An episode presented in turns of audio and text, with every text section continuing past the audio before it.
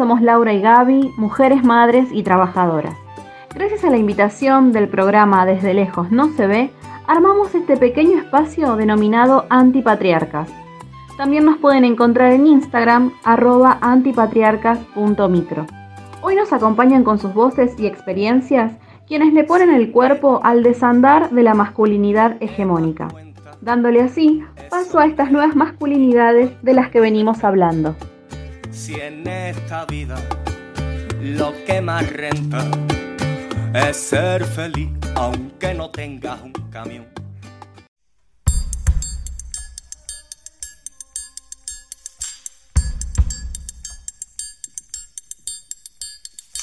Hola, mi nombre es Facundo, eh, soy militante eh, para una masculinidad más igualitaria, eh, soy tallerista en lo que es temática de género con varones y he trabajado cinco años como educador popular en el Centro Comunitario Gallo Rojo de la localidad de Bellavista en Barrio Obligado, Buenos Aires.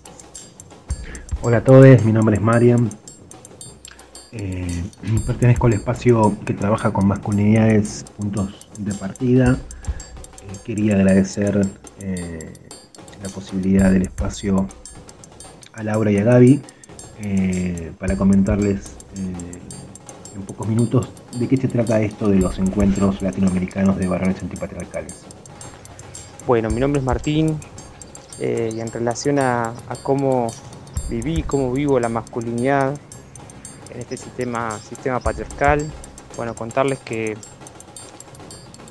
desde muy chico la, he vivido desde la incomodidad, me pasaban diferentes situaciones y cosas que en ese momento no les podía poner nombres, las sentía pero no sabía muy bien qué eran y bueno, ya después de un proceso las pude entender y hay muchas de ellas que intento todo el tiempo transformarlas Aprendimos a ser hombres desde la pequeña infancia. Enseñanza, sin sentimiento que estorbe.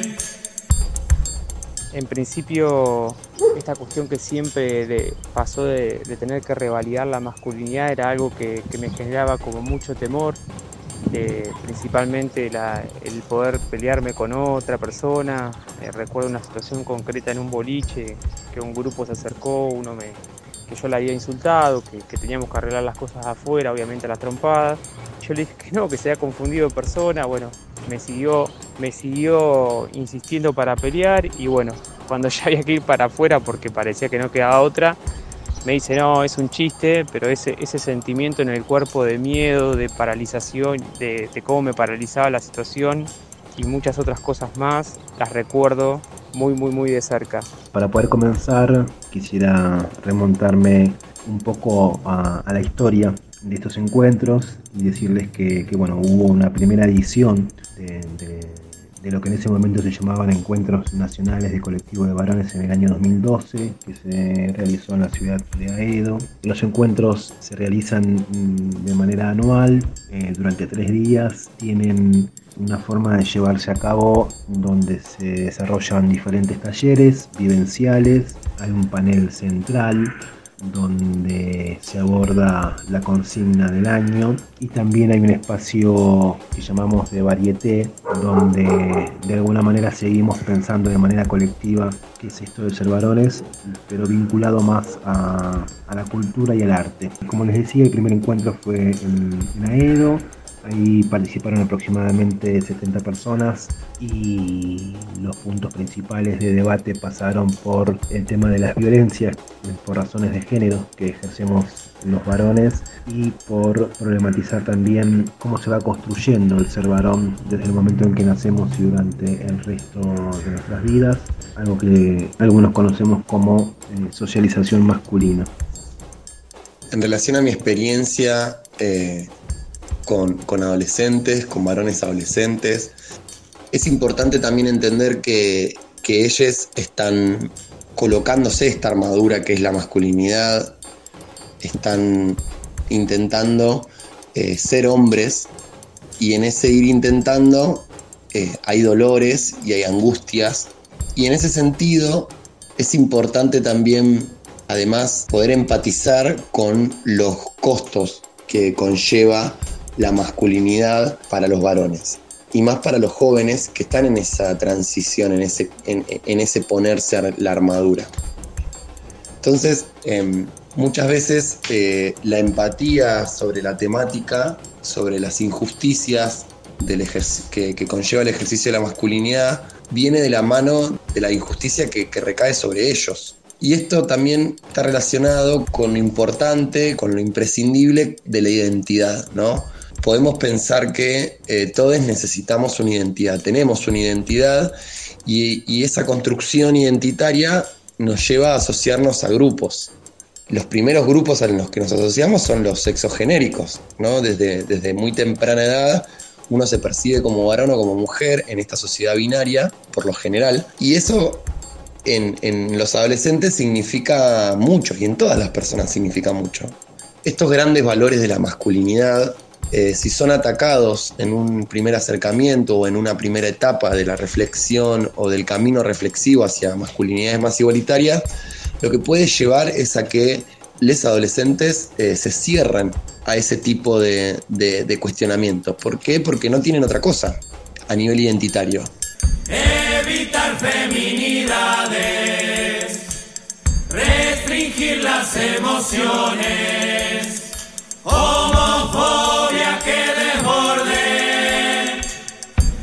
construyan un buen hombre. Y así te queda la cara, la masculina apariencia que te roba la conciencia.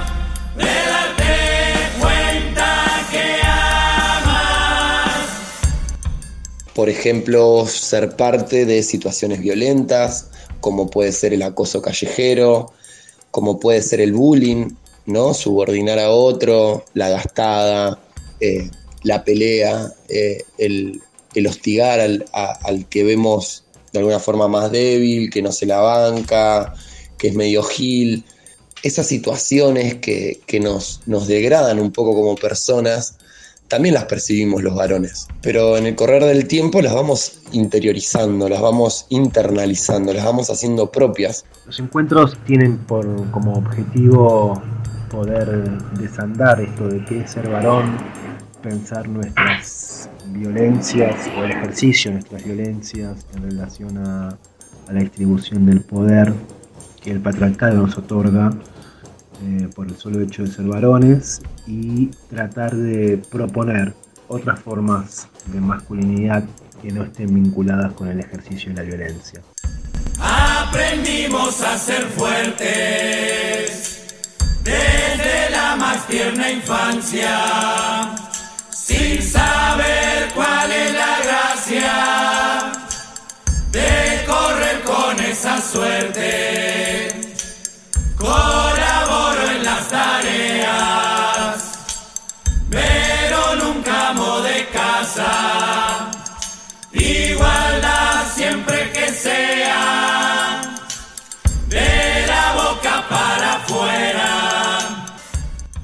Pero bueno, no todo, no era solo una cuestión de, eh, de cómo esa cuestión de los privilegios que tenemos y cómo hay que revaliarlos, sino que también fui parte de situaciones, digamos, de, de uso de esos privilegios y también de generar situaciones de ciertas violencias. Y recuerdo una situación concreta, yo soy de una localidad chiquita donde se realizaban los cursos y hoy mirándolo a la distancia era como una especie de, esas noches eran como una especie, ¿no? De, de grupos de varones que eran como jaurías que salían como si fuera a cazar presas, terribles en esto de cómo a través del globo que parecía un juego inocente se terminaba invadiendo el cuerpo principalmente de las mujeres y ni hablar de las identidades disidentes. Me acuerdo que a mí me incomodaba reventar los globos en la cola, pero bueno, como todos lo hacían, en algunos momentos lo terminaba haciendo y en un momento una mamá me agarró, me tiró una trompada y, en ese momento lo que me avergonzaba era que, la mamá me haya expuesto frente a otras personas y en realidad después cuando fui creciendo me fui dando cuenta que en realidad lo,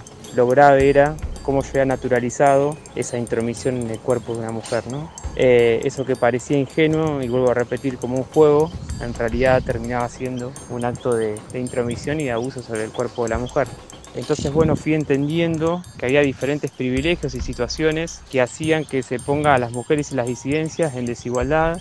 Y hubo también diferentes situaciones de, yo creo que el fracaso, por llamarlo de alguna manera, el fracaso a ser un hijo pródigo del patriarcado, me permitió repensar un montón de situaciones en mi vida. Por ejemplo, a mí me gustaba jugar al fútbol, pero jugaba en un equipo que perdía casi todos los partidos y no haber tenido ese éxito por decirlo de alguna manera, que era lo que se esperaba, me hizo encontrar también con un grupo que se sostenía a pesar del resultado y de encontrarme con relaciones de otro lugar. Entonces esos fracasos, por llamarlo de alguna manera, se convirtieron como puntos de fuga en mi historia de vida y hicieron que me pueda encontrar en el vínculo con las otras personas y con otros varones desde otro lugar. Y me permitieron empezar a hacer como pequeñas rupturas, fracturas y creo que después hubo una serie de situaciones que fueron las que me permitieron eh, no solamente tener mayor sensibilidad, sino tener una mayor conciencia sobre lo que es realmente las cuestiones de género, lo que implica la masculinidad hegemónica y sobre la importancia de dejar de mirar para otro lado, asumir esa situación y empezar a tratar de hacer cosas para transformar. Hay quienes piensan, por ejemplo, como Rita Segato, que, que la violencia masculina primero comienza dentro del mismo género masculino. Estas situaciones es importante poder detectarlas porque, volviendo a lo que yo contaba en un principio, cuando la justicia a la cual uno quiere llegar tiene que ver con uno, en el caso de los varones, con uno mismo, es decir, la violencia que ejercieron otros varones sobre mí y que quizás yo también estoy empezando a ejercer en otro y en otras, en otros, eh, ese tipo de violencias pueden llegar a generar la empatía necesaria para comenzar el camino reflexivo que es muy largo. El poder ir a la universidad pública y el poder encontrarme con espacios de formación en género, el poder empezar desde el trabajo social a compartir muchos espacios con compañeras mujeres y con compañeros que interpelan desde un montón de cuestiones las, las miradas que uno tenía como incorporadas y hizo que, que empiece a ver, digamos, y a entender que la masculinidad es un dispositivo que nos atraviesa en todos los espacios y ámbitos de la vida de uno y que por lo tanto si uno considera que que hay que transformar esa situación, era necesario empezar justamente a estar dispuesto a cuestionar todos los ámbitos de, la vida de uno. El cursar una diplomatura de, de, participación, políticas públicas y género en la Universidad General Sarmiento para mí fue otro de los hitos así que permitió como seguir rompiendo con esa estructura establecida del patriarcado y poder entender no la cuestión de una, desde una mirada solamente teórica, porque eso a veces nos puede llevar a ganar otros privilegios y a, y a, marcar una distancia que después genera justamente esta doble fachada entre lo que uno puede ser en la vida pública y lo que es en la vida privada, sino justamente entender que si no hay síntesis y lo que uno piensa no lo lleva a la práctica concreta, esto se convierte, como dice un amigo, en solo paja mental que no genera ninguna transformación en el, no solamente en la vida de uno, sino principalmente nos genera mayores autonomías para otras personas. Y así, esta idea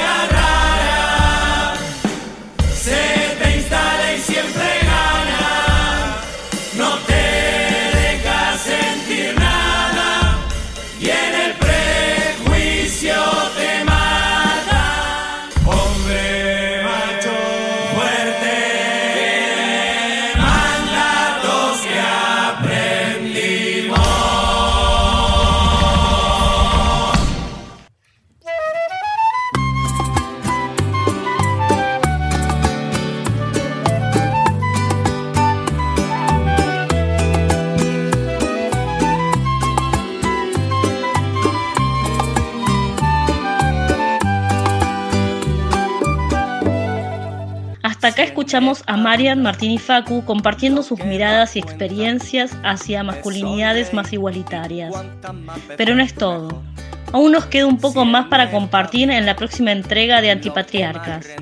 Marian seguirá contándonos sobre los encuentros latinoamericanos de varones antipatriarcales y abordaremos las intervenciones que el Estado realiza hacia estas nuevas masculinidades. Y al corazón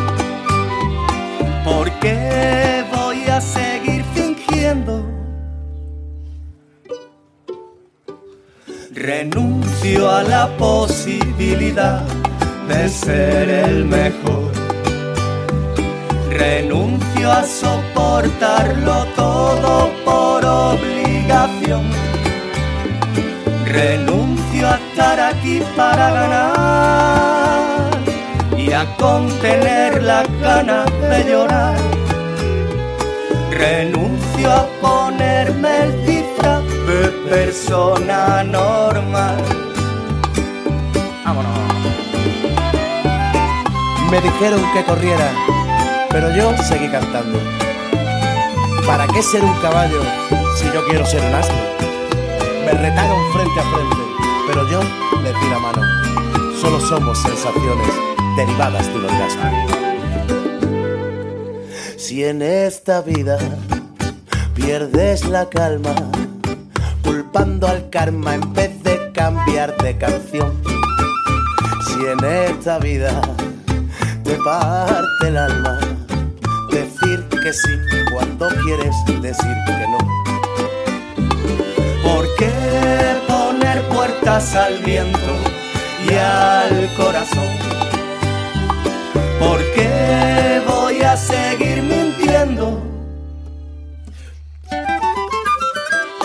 Renuncio a la posibilidad de ser el mejor. Renuncio a soportarlo todo por obligación. Renuncio a estar aquí para ganar y a contener las ganas de llorar. Renuncio a ponerme el disfraz y renuncio a la gilipollez de tener que sentirme culpable de sentirme bien. Renuncio a pisar al de al lado sin tener por qué. Renuncio a competir para triunfar. Prefiero compartir para avanzar.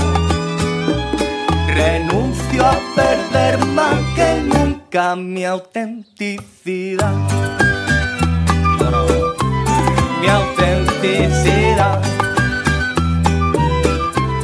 Autenticidad. Mi autenticidad.